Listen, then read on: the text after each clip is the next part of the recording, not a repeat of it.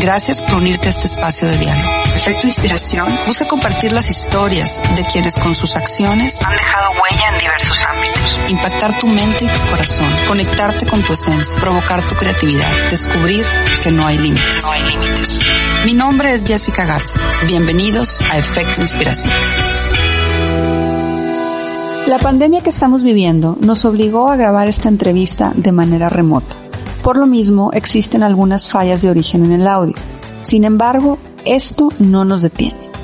Bienvenidos a un nuevo episodio de Efecto Inspiración. En esta ocasión me acompaña un empresario que ha demostrado que es posible alcanzar el éxito cuando se trabaja arduamente por ello. Les cuento sobre mi invitado del día de hoy. Hace 30 años fundó AMPM, empresa de logística y paquetería, la cual da empleo a 15.000 familias mexicanas en las diferentes divisiones de la organización. AMPM defiende ampliamente el empleo, pues su fundador y colaboradores piensan que es lo único que sacará adelante a México. Algunos de sus servicios incluyen la entrega de sobres bancarios, comerciales y de telefónicas, además de ser la empresa más grande que entrega tarjetas de crédito y la más antigua del país. Cuentan con una cobertura nacional. Asimismo, manejan el servicio de entrega de paquetes, renta de mensajería, refurbish de modems y celulares, divisiones que han tenido gran crecimiento. Algunos reconocimientos importantes incluyen premio por la revista Expansión como superempresa, distintivo de empresa socialmente responsable, ser nombrada por Mundo Ejecutivo como una de las 100 empresas más importantes de México, reconocimiento por CIO, que es el galardón más importante que se otorga a los profesionales de tecnologías de la información, y reconocimiento en la categoría de innovación por World Mail Awards por su sistema de rastreo satelital iTrack. Por otro lado, es fundador de Casa Toreros, la empresa mexicana con más proyección y crecimiento en el mundo taurino en América, con más de 60 festejos por año. Es también socio de la Universidad Privada de Nayarit, Nueva Galicia. Está casado y tiene cuatro hijos. Él es Pablo Moreno Valenzuela. Pablo, bienvenido a Efecto Inspiración. Gracias por aceptar mi invitación. Jesse, al contrario, pues la verdad es que pues muy halagado que hayas pensado en que pudiéramos darle algún consejo o algún, alguna idea de vida que a lo largo de más de 30 años, 30 años como fundador de MPM, pero con algunas cosas muy simpáticas. Mi, mi, padre me enseñó que había que trabajar desde muy joven, desde los 13 años trabajo, trabajo en la calle, trabajo además de estudiar, salía a trabajar y, y digo simpáticas porque aprendí muchísimas cosas que algunos jóvenes muchas veces las aprenden hasta los veintitantos que terminan, tienen la oportunidad de terminar sus carreras universitarias y salen apenas a trabajar, ¿no? Entonces, eh, con, con la ilusión todos los días de levantarme a trabajar, tengo eh, ese hábito que fue infundido en mi casa por mi padre, que por cierto, bueno, acaba de fallecer y, y estamos muy tranquilos y muy contentos porque ya está en el cielo, ya alcanzó a mi mamá, pero lo importante fue un hombre que dejó eh, con, a 10 hijos, que todos vivimos, eh, ese hábito del esfuerzo y del trabajo y del saber buscar dentro de las dificultades una oportunidad. Y yo creo que es lo que aprendí mucho de él y aprendí de la vida y hoy pues tenemos pues algunas empresas que gracias a Dios están caminando aún a pesar de la crisis en la que vivimos. Pablo, y precisamente ahorita que hablas de, de tus raíces, de tu papá, que bueno, que como dices, goza ya del descanso eterno. A mí siempre me gusta como poner en contexto a quien me escucha sobre quiénes son mis invitados. Tú ahorita hablas de cómo tu padre te enseñó valores importantes que te han servido a ti para tener el éxito que ahora tienes. Platícanos un poquito cómo fue esa infancia y esa adolescencia, que es de donde surgen las bases para tu éxito y para tu vida adulta? Bueno, mi, mi padre eh, quiso ser torero, fue torero, pero no, no, no profesionalmente no fue exitoso. Eh, los toreros normalmente no estudian carreras universitarias. Alcanzó a terminar la preparatoria, se metió de torero, no funcionó y se puso a trabajar muy joven.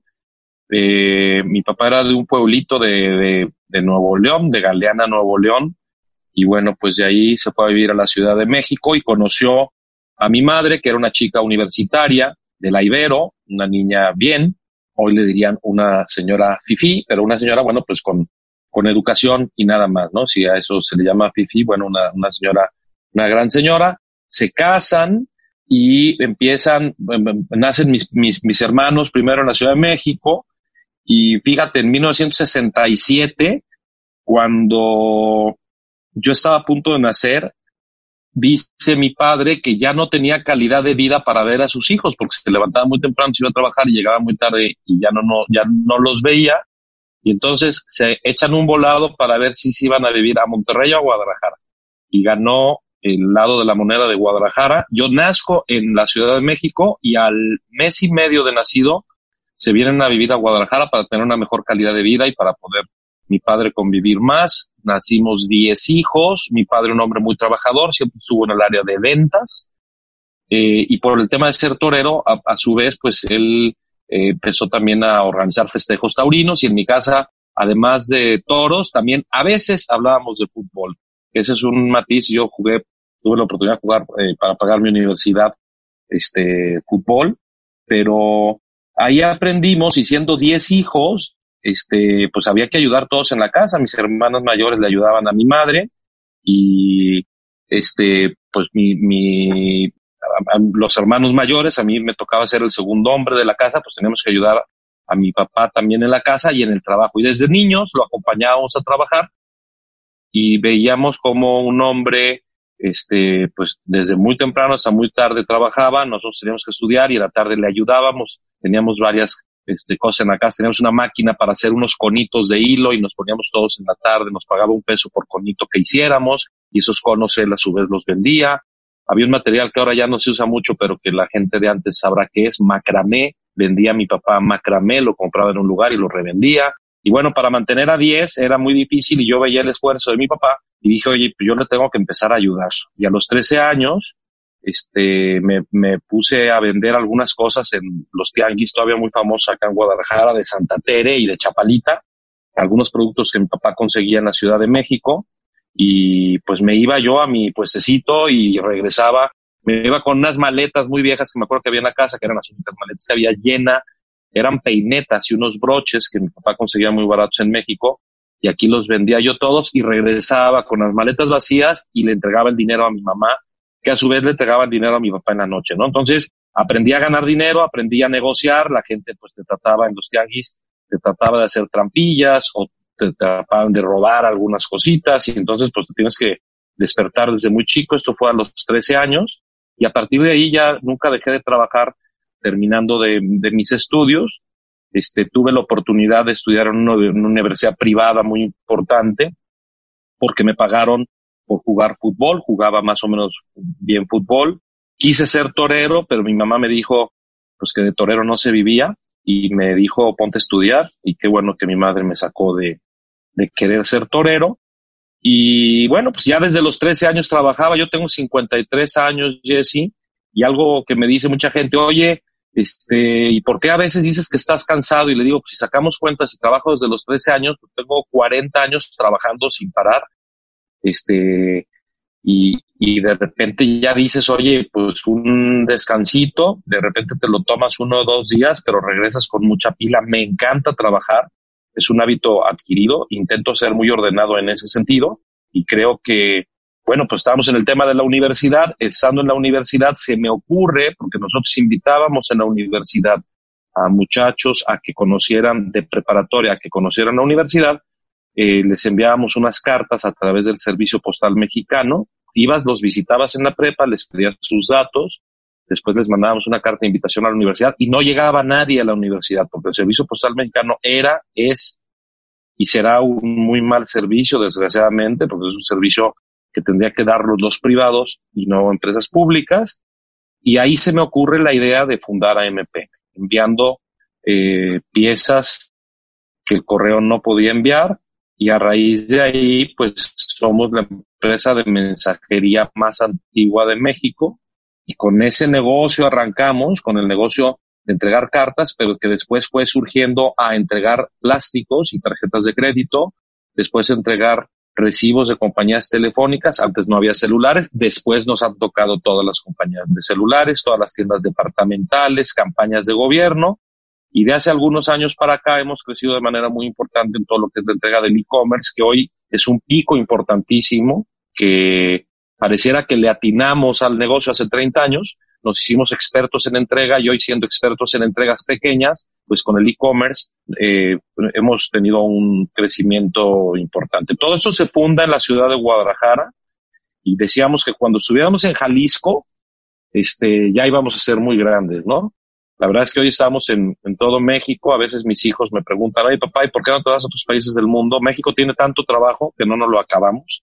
Entonces ya pensaremos en otros países del mundo en alguna otra ocasión, pero con el trabajo que hay en México, este, hay ahorita suficiente trabajo, gracias a Dios, como para pensar en, en irnos a otros países. Así como muy rápido, el cómo fundo la empresa, este, insisto, en, en, entrega de estados de cuenta inicialmente, tarjetas de crédito, ya lo comentaste hace rato, rentamos mensajeros para que trabajen en empresas y ahora entregamos muchísimo e-commerce. Y de empezar en Guadalajara, ya tenemos hoy cobertura nacional, tenemos más de 100 sedis en el país, son centros de distribución propios.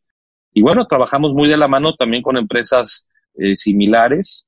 Este, somos de alguna manera colaboradores de las empresas internacionales de paquetería porque ellos no entregan en pueblitos y nosotros sí entregamos en pueblitos. Entonces, nosotros les hacemos el trabajo a esas empresas internacionales y bueno, pues estamos en un nicho de negocio de las empresas que hoy, con el tema de la pandemia, es esencial porque también entregamos medicinas, entregamos gas, este, gas para, para enfermos, oxígeno, este, entre muchas otras cosas. A mí, a mí me criticaban que en el primer año entregamos unas cajas de aguacates hace 30 años y me decían que tenía que tener foco. Hoy se tiene que entregar todo y gracias a Dios no perdimos el foco que el negocio eran las entregas.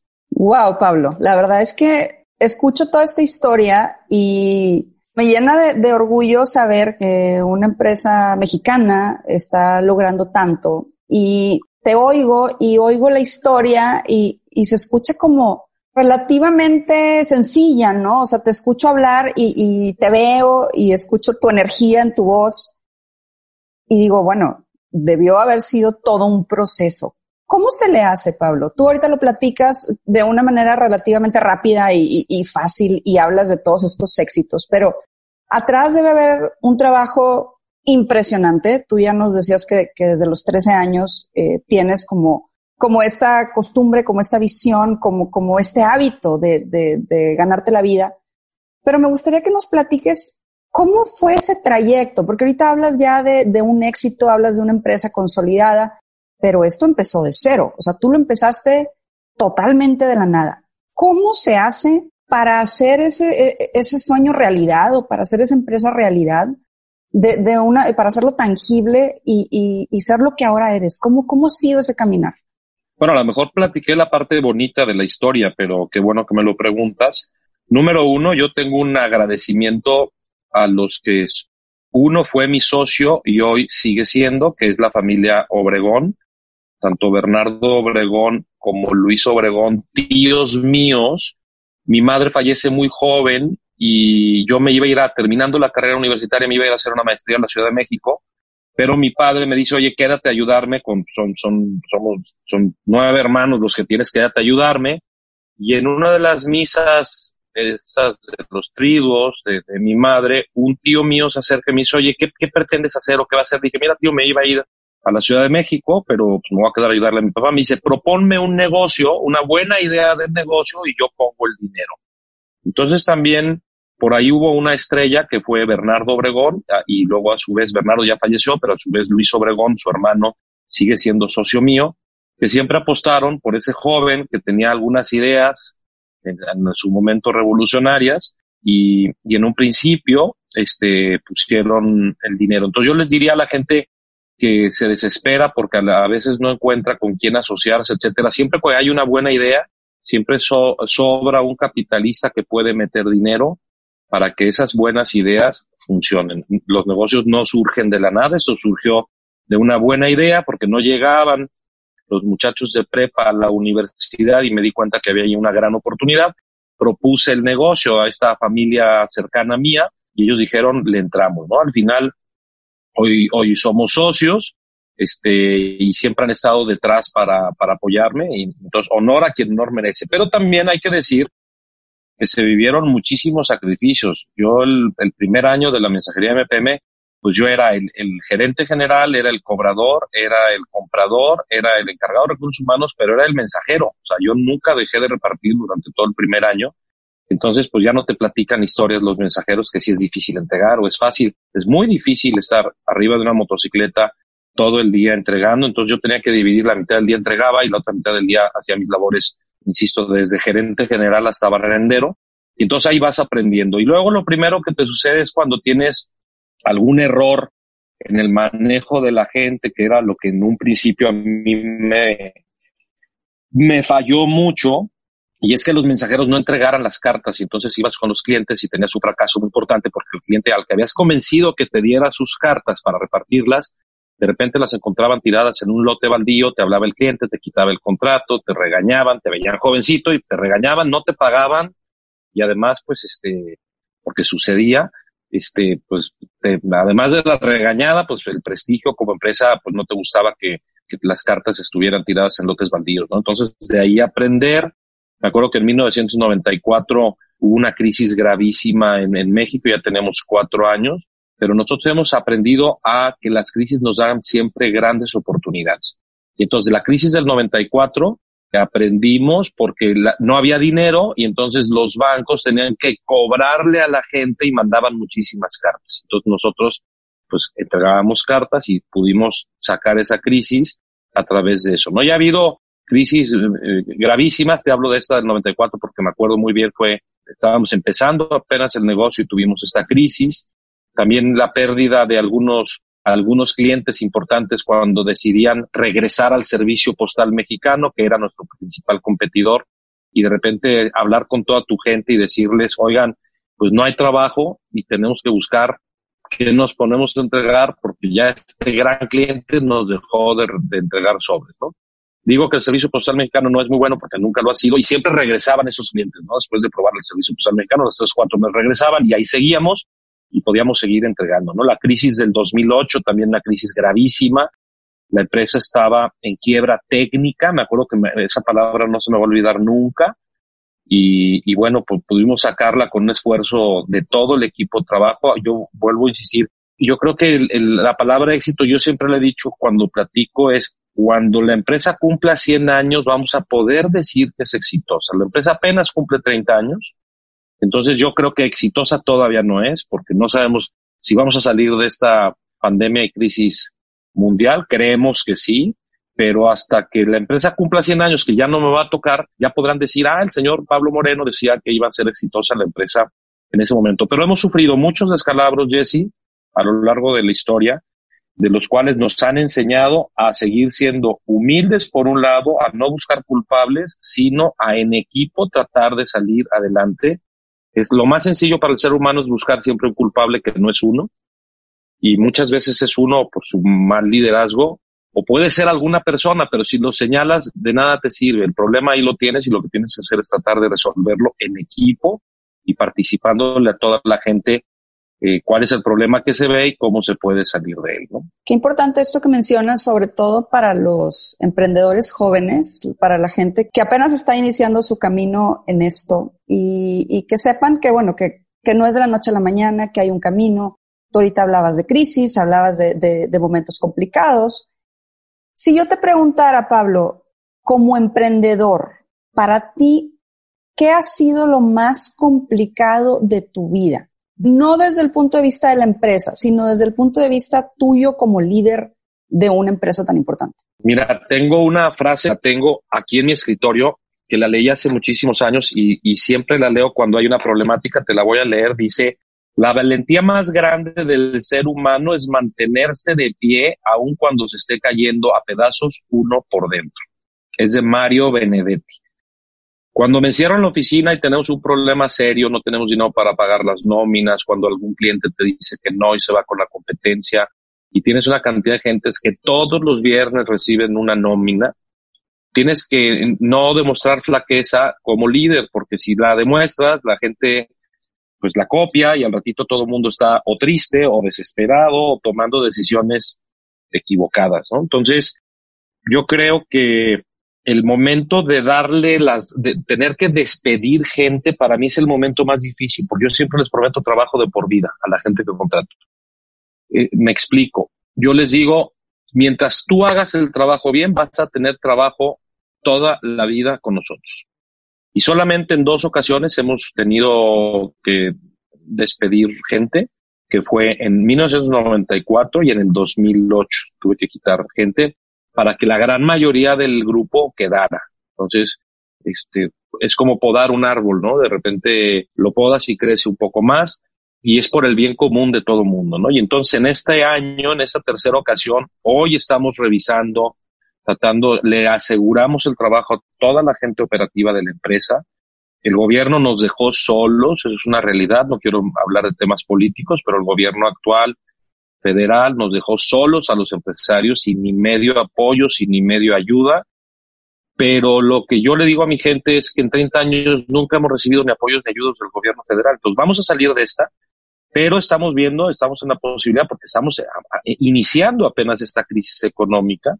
No sabemos qué vaya a suceder. Lo que sí es yo me comprometí con todo mi personal a que toda la gente operativa no se va nadie de la organización pero que los demás que no somos operativos, todos los administrativos y directivos, tenemos que trabajar al doble o al triple para sacar adelante la organización y te tienen que ver fuerte. ¿no? Entonces, para mí, los dos momentos más críticos en la historia de AMPM es en esa crisis del 94, en esa crisis del 2008, y enfrentar esa crisis con, con hombría, con gallardía, con liderazgo, hasta con alegría, porque bueno, este, mientras tengamos salud, este, no tenemos que perder la alegría con la seriedad de que sabemos que estamos inmersos en la peor crisis económica mundial, yo creo que de los últimos 100 años. Entonces, vienen, circunstancias para México muy difíciles, pero creemos que podemos salir adelante con, el doble de esfuerzo del que ya hacemos normalmente. Me parece muy inteligente tu manera de verlo y de enfrentarlo. Y bueno, no hay duda que esa inteligencia es lo, que te ha llevado a ser eh, exitoso en lo que haces. Pero me voy a pasar de AMPM a tu pasión. Sabemos que una de tus más grandes pasiones son los toros.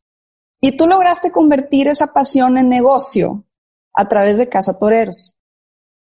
Creo que si todos lográramos compartir nuestra pasión y convertirla en fuente de ingreso, este mundo sería otro. ¿Cómo se logra esto, Pablo? ¿Cómo hacemos para que lo que nos hace vibrar también nos dé de comer? Bueno, pues en principio yo te diría que yo quise ser torero, porque yo escuchaba a mi papá platicando historias del toreo, nos ponía películas, nos llevaba a plazas de toros desde muy jóvenes, entonces pues mi ilusión era ser torero. Pero luego me di cuenta que me faltaba valor porque delante de los animalitos, pues, este, te, te, cuernan, te pegan, te golpean y entonces, pues la verdad es que sí era a lo mejor muy gallardo acercándomeles, pero a la mera hora, este, me, salí y aunque insisto, quise ser novillero y he toreado casi toda la vida, este, no pude hacer una carrera profesional de eso. Entonces, eh, pues dijo, oye, pues si no soy torero, pues bueno, pues seré un buen aficionado. Y he leído libros de toros a lo largo de toda la historia. Soy un hombre muy crítico y criticaba yo el cómo se llevaban a cabo las corridas de toros en México empresarialmente hablando. Y entonces, y con un grupo de amigos, que mis amigos más cercanos son dos de mis hermanos y un, y un pequeñísimo grupo más, yo criticaba mucho y uno de mis hermanos me dijo, oye Pablo, ¿por qué en lugar de criticar, pues no te echas al agua y haces una empresa taurina. Tú que haces empresas y te va muy bien, a ver, pues haz una empresa taurina. Y entonces fue como un reto, así inició como un reto. Y hoy ya tenemos 10 años con nuestra empresa taurina Casa Toreros y no solo damos corridas de toros en México, sino que nos hemos ido a otros países con mucho éxito. En Perú tenemos las plazas de toros más importantes, en Colombia, en México. Nos han pedido irnos a España. Y la verdad es que pues, lo disfruto porque además me hice ganadero, es creador de, de, reses bravas, cuido este, a más de mil animales todos los meses en el rancho. Eh, hemos podido hacer que el rancho sea autosuficiente, esto es que no cueste el rancho, sino que con la venta de los toros se mantenga el rancho. Cuido a muchísimos animales que viven en el rancho, como te digo, este, en un hábitat hermosísimo. Y además soy em, empresario, hago corridas para la gente que no es muy taurina, soy como un gestor, no soy como un productor de corridas en donde lo que hago es rento una plaza de toros, contrato a toreros, contrato a ganaderos, hago publicidad y hago que la gente vaya. Este, y entonces, pues hemos tenido, gracias a Dios, mucho éxito en, en, en esta labor, que es muy difícil de poder ganar dinero en, en esta labor, pero pues hemos hecho las cosas diferente, metiendo mucho a la juventud, metiendo mucho al pueblo, que, que estaba medio olvidado porque la tauromaquia se iba más bien con gente pues de, de más edad, ¿no? Ahora yo ya me hice de más edad y ya entiendo, pero bueno, pues hace 10 años no era tan grande y mi equipo de trabajo es un equipo de trabajo de gente eh, muy joven, muy entrona y la verdad es que ilusionadísimos, muy contentos. Esta pandemia para, por supuesto, la tauromaquia. O sea, no hay toros en ningún lugar del mundo taurino y esperaremos a ver qué sucede para, para una vez recuperada la economía y lo más importante es que tengamos salud en México y en los diferentes en todo el mundo, este, ya poder empezar a hablar de lo que es una pasión, de lo que es cultura, pero que hoy está como actividad no esencial eh, detenida.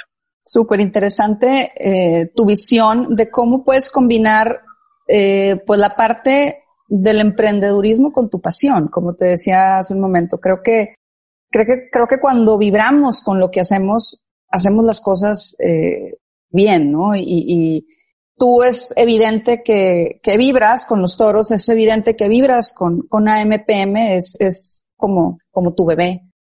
Y, y dentro de, de, de esta vibra, dentro de esta pasión como empresario, Pablo, ¿cuál consideras tú que es la aportación más importante de un empresario a su país? Muchas veces hablamos de eh, que las empresas sean socialmente responsables, de que a lo mejor aporten a causas sociales, pero eh, hablabas tú, por ejemplo, hace, hace unos momentos de generar empleo, de tu compromiso con las familias. ¿Tú cuál consideras que es la aportación más grande que hacen los empresarios a, a, a cualquier país? Fíjate, para mí es clarísima. A mí me dijo mi papá, cuando yo tenía 12, 13 años, me dijo, Pablo, tú tienes que ser empresario de grande, chico, mediano, grande o del tamaño que quieras. Pero si hubiera miles y miles de empresarios, México tendría otro matiz y otra circunstancia y otra um, manera de, de, vivir como país. Esto me lo dijo en los 70 altos principios de los 80, hace muchísimos años. Pero me acuerdo que me dijo, tú te tienes que hacer empresario y tienes que generar empleos para los mexicanos. Cuando te lo dicen de 12 años y te lo dice tu padre, pues la verdad es que te, te, te impacta. Y a mí tan me impactó que pues para, es como mi meta en la vida, generar empleos. Hoy el presidente que tiene México no entiende que los empresarios lo que hacemos es generar progreso a las familias mexicanas, dándoles un empleo digno, correcto, adecuado, con seguridad social y ganando un dinero, ¿no? Entonces, independientemente que este presidente no lo entienda, y como te he dicho, hemos salido con todos los presidentes, incluso con este, que yo creo que es el que, el, que peor ha manejado las cosas en, en, en, muchísimos años, los empresarios vamos a salir adelante en México, esta empresa va a salir adelante en México y contestando tu pregunta, los empresarios generamos empleos dignos y así ayudamos a la sociedad. Yo creo que la mayor satisfacción es cuando yo en las posadas de fin de año se acercan, porque lo hacemos con los colaboradores, pero invitamos a sus esposas, a sus parejas, hombres o mujeres, y que se acerquen las señoras y que te digan, este, oiga, muchísimas gracias porque con el empleo que le da a mi marido o a mi mujer, dependiendo, este, la familia vive a todo dar y hemos progresado y mis hijos ya están estudiando y nos pudimos comprar una casita, etcétera. Esa satisfacción no te la da ni todo el dinero en el mundo, ni reconocimientos, ni premios de revistas, ni nada. Esa satisfacción la tiene uno siempre en el corazón y es una pila que la tienes que ir recargando. A mí me, encanta mucho ir a hablar con, con la gente de MPM y con las familias de MPM porque te recarga la pila y dices voy por el camino correcto. Si no te lo dijeran y se quejaran y dijeran trata usted muy mal, etcétera, híjole, a lo mejor andarías con una pila negativa, pero yo creo que ese es E, ese es el, el, motivo de mi vida empresarial, es generar empleos dignos para los mexicanos. Soy orgullosísimo mexicano, me encanta generar empleo y cada que puedo estoy buscando oportunidades para, para generar algunas otras alternativas de empleo para, para México. Me llama mucho la atención eh, que cuando hablas de tus empleados, hablas de familias, no hablas de una sola persona, ¿no? Hablas, hablas siempre eh, de, una familia entera, hablas de los hijos, hablas de las parejas. Al inicio hablabas de tus padres, de tus hermanos. Hoy eres un hombre casado, tienes cuatro hijos preciosos. Y me quiero imaginar que la familia que has formado ha jugado un papel importante en tu vida como, como empresario, como persona. ¿Qué papel han jugado tu familia que ahorita tienes? Qué bueno que lo tocas, Jesse. Mira, el motor fundamental, yo siempre se lo digo a la gente cuando las contrato, cuando les hablo y les digo, rómpete el alma por tu familia. Todo el esfuerzo que vas a hacer trabajando en el puesto en el que sea, hazlo por tu familia. Y si se los digo, intento ser ejemplar. Yo todo el esfuerzo que he hecho a lo largo de muchísimos años de trabajo ha sido por mi familia. En primer lugar, tengo una pareja lindísima, mi esposa Diana, que me ha aguantado el que yo esté muchísimas horas, no en casa, sino trabajando. Y, después con Diana hemos procreado cuatro hermosísimos hijos, dos niñas, dos niños, Diana, Jimena, Pablo y Pedro. Y, yo muchas veces les digo cuando me reclaman, oye papá, es que de repente vienes muy poco, es que viajas mucho, y les digo, es que tengo muchísimas familias que tengo que alimentar, no solamente tengo una. Y entonces, a lo mejor la única materia que me queda pendiente en esta vida es poderle dedicar todavía más tiempo o tiempo de calidad a mis cuatro hijos y a mi esposa Diana para que estés como en una vida plena, ¿no? Porque el, trabajo, la presión, el mantener los empleos de muchísimas familias mexicanas, por supuesto que te quitan el sueño, te cambian el humor muchas veces, tienes que estar más horas dedicadas a, esto. Pero bueno, pues la, la, la, más importante es la familia que yo quise eh, formar y fundar y que lo hice, gracias a Dios, con una gran mujer como es mi esposa Diana y que, insisto, en mi materia pendiente es tratarles de dar más tiempo calidad a mi esposa y a mis cuatro hijos. Pero son ellos, mi esposa y mis cuatro hijos, el motor fundamental y más importante. Nada más hay una persona más importante que es Dios, que pues el que nos da pues la vida, el alma y la energía y al cual siempre he estado agradecidísimo, que es Dios nuestro Señor pero después de Dios nuestro Señor está, por supuesto, mi esposa Diana y mis cuatro hijos como no solo la gasolina, motor fundamental para levantarme todos los días a trabajar. ¿Cómo defines, Pablo, el éxito y la felicidad? Y quiero saber si para ti hay alguna relación entre ambas. A ver, yo, de hecho, ayer se los decía en la noche en una, en una pequeña, en la cena que tuvimos ahí con la familia, yo les dije, yo soy un hombre tremendamente feliz olvídate del éxito, porque insisto, eso del éxito es a lo mejor en 100 años dirán, oye, pues fue una empresa o un empresario exitoso. Pero yo soy un hombre tremendamente feliz porque tengo a mi familia unida, tengo salud y mi familia tiene salud, genero empleos, vivo en un país precioso que tiene gravísimas dificultades, pero que nada más entre nosotros las, lo podemos sacar adelante. Entonces, por un lado, yo te diría que soy un hombre tremendamente feliz y a veces no parece, me dicen mis hijas de broma, papá, pero es que a veces estás de muy mal humor, o tengo el carácter un poco fuerte, pero, soy un hombre tremendamente feliz porque tengo a mi familia, porque puedo llevarle alimento a mi familia todos los días, porque tiene salud mi familia y porque genero empleos en México. Entonces, si a eso se le llama éxito, pues, pues éxito y alegría van de la mano. Eso no significa que no vaya a tener sufrimientos, porque en la vida, la vida es de, de, de alegrías y de sufrimientos pero mientras más tiempo en el péndulo logres ser feliz teniendo a tu familia de una manera adecuada, trabajando por ella y que Dios nos permita tener salud, excelente. De repente el péndulo baja y se va para el otro lado y llegan las enfermedades o llegan las crisis o pueden llegar las pérdidas humanas y por supuesto que es muy difícil, pero si todos los días te levantas con ese buen ánimo, este, cuando vengan los momentos difíciles del péndulo del lado que no es tan bonito, pues tendrás más fortaleza para con mucha fuerza hacer que te vayas más tiempo del lado del péndulo en donde hay más alegría y más tranquilidad. ¿En qué cree Pablo Moreno? Ahorita tú hablabas del éxito, hablabas de la felicidad, hablabas de Dios, hablabas de la familia. ¿En qué cree Pablo Moreno? Bueno, creo, bueno, soy un hombre católico, bautizado, creyente, muy acercado a la iglesia, por supuesto. Entonces creo en, en Dios, creo en un Dios creador bueno, creo en la familia, creo en, la familia como la hizo Dios nuestro Señor, de hombre, mujer e hijos.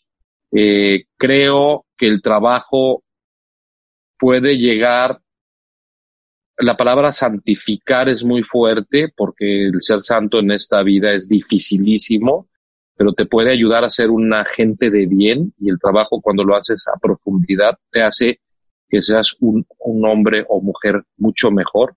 Entonces, mientras más trabaje uno y más esfuerce uno digna y adecuadamente, pues más acercado estás a ser una persona que pudiera llegar a querer ser un santo o una santa en esta tierra. Creo en la amistad y aunque cada vez me doy cuenta que los amigos profundos son, son pocos, eso de que cinco con la se cuenta con la palma de una mano, yo creo que hay muchos más, pero creo mucho en la amistad. Con el paso de los años he procurado buscar más a los que son mis amigos, porque de repente el trabajo te quita, te quita ese tiempo. Creo en la alegría. Cuando estoy contento, cuando estoy en mi pasión, que son los toros, me ataco de la risa, me, me río con mis hermanos, con mis amigos, disfruto mucho lo, lo que hago en el mundo del toro cuando estoy con mis hijos, que ya les empieza a gustar también el mundo del toro, me la paso también excepcionalmente bien.